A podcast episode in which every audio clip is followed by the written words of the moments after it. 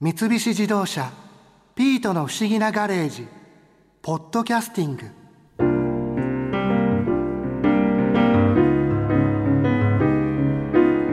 朝顔は中国から来たって話だけど中国から来る前に日本には日本の朝顔があったんだって。誰でも簡単に育てることができる花だけどその歴史は結構いろいろあるんだな。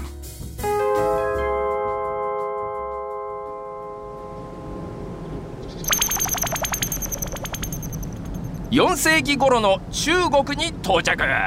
さあどんな時代のどんな言語もわかる都合のいい装置をスイッチオンだ。朝顔の始まりは中国なんですね。原産地に関しては諸説あってな。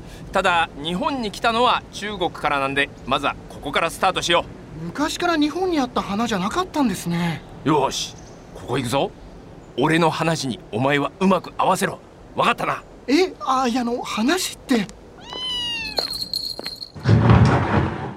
おや博士。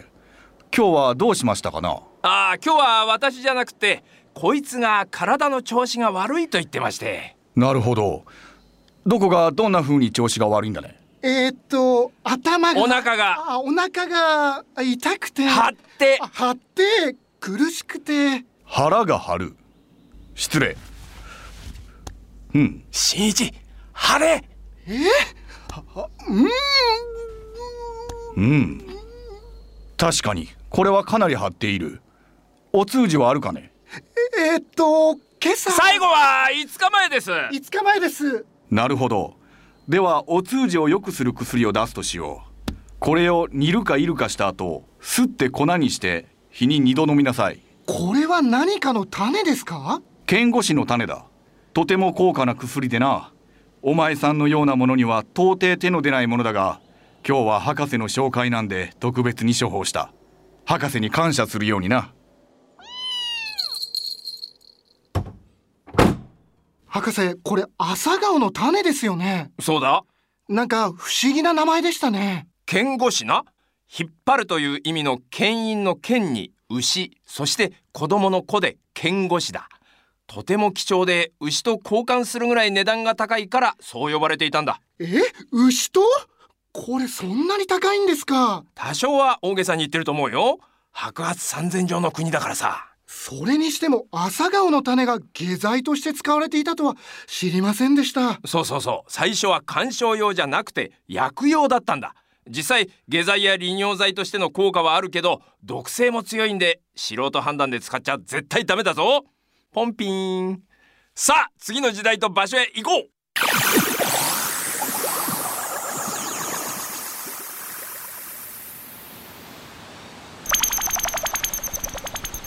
8世紀初頭奈良時代になるかならないか微妙なあたりの日本に到着。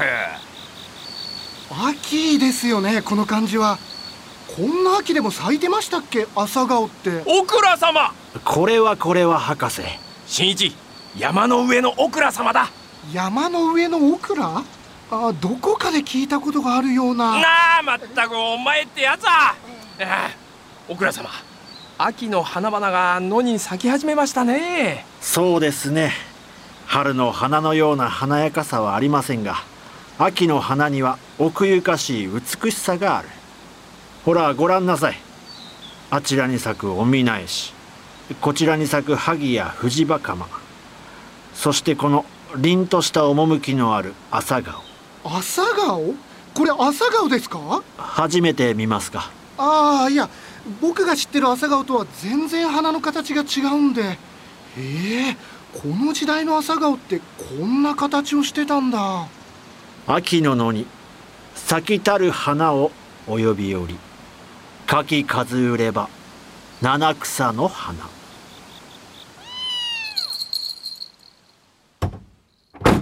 博士いろいろ質問があるんですけど。どうぞあ最後のあれは和歌ですよね。そうだよ。万葉集に収められている有名な和歌だ。実は連続した2種からなっていてな。さっきのが最初の一種。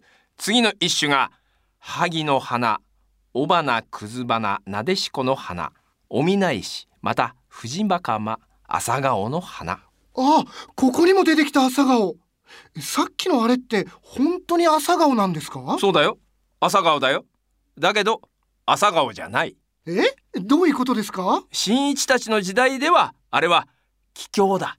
あますますわからなくなりました。8世紀の頃の日本ではな朝に花開く花のことを朝顔って呼んでいたんだ。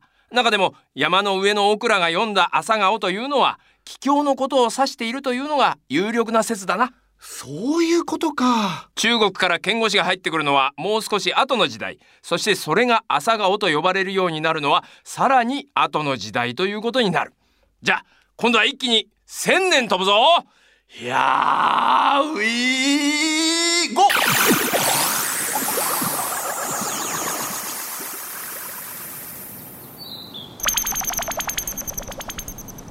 19世紀前半。文化文世紀の江戸下谷に到着。現代だと台東区の西半分あたりの場所だ。よしここを訪ねるぞ。このお屋敷は？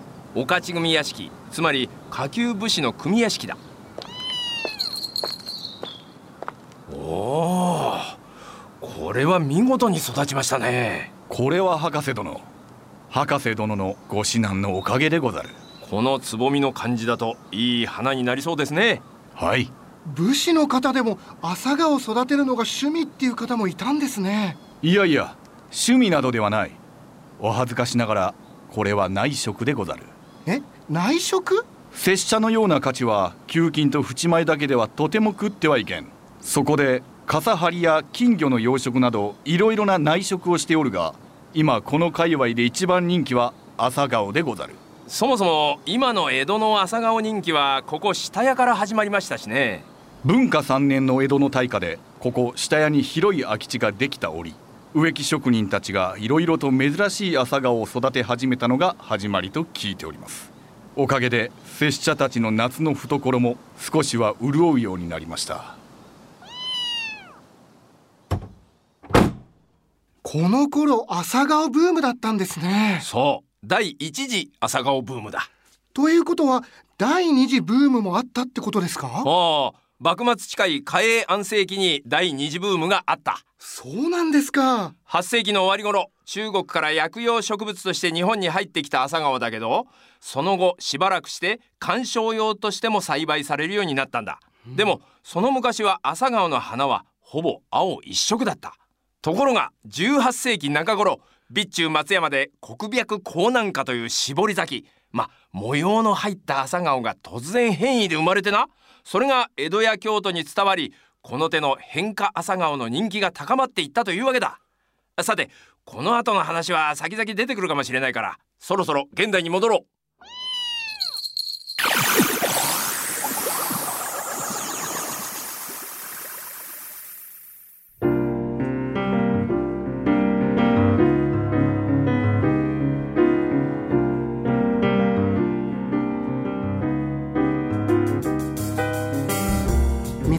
自動車ピートの不思議なガレージポッドキャスティング。このお話は Drive your Ambition 三菱自動車がお送りしました。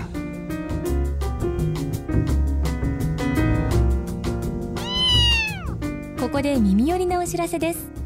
ピートの不思議なガレージをもっと楽しみたいという方は毎週土曜日の夕方5時東京 FM をはじめお近くの FM 局で放送の三菱自動車ピートの不思議なガレージをお聞きください。外に出かけたくなるとっておきのお話満載でお届けしています。